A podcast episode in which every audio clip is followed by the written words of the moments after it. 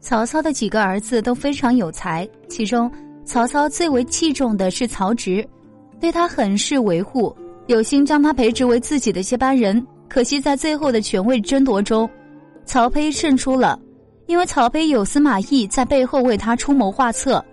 曹丕在曹操的众多儿子中是极为平凡的，诗词歌赋比不上三弟曹植，领兵打仗干不过二弟曹彰，而且曹操还不怎么喜欢他。但是曹丕并没有自我放弃，而是不甘心的想在父亲表现自己的能力，苦练功夫，但是一直无法超越曹彰，而专研文学又没有曹植那样与生俱来的天赋，在这样的情况下，可能很多人就会放弃了，从此一蹶不振，自我沉沦。可想而知，那时的曹丕是多么的自卑，无论怎么样都赶超不了他人，因此这时的曹操对他也是有很大的意见的，几乎没有给他什么好脸色。曹冲去世时，曹操非常悲伤。曹丕很想安慰一下父亲，但是还没有开口，却遭到了一顿训斥。可见曹操对他是很不喜欢他的。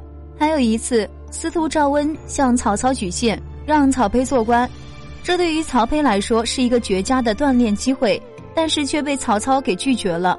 后来曹操率军出征时，也不让曹丕监国了，这是一个很明显的政治信号，曹丕的世子之位就要不保了。这样的情况下，司马懿却站在了曹丕的一边，这也让曹丕重新看到了希望。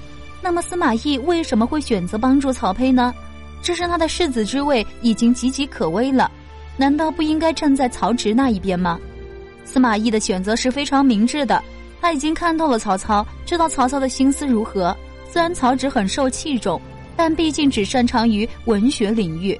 对于理政治国恐怕能力欠缺，而曹丕呢，虽然没有过人的才智，也没有无能能敌的武功，但是这两方面他都具备一些基础，属于中等能力。此外，曹丕还有一样是其他人比不了的，那就是曹丕有野心，有帝王之心，并且他还是长子。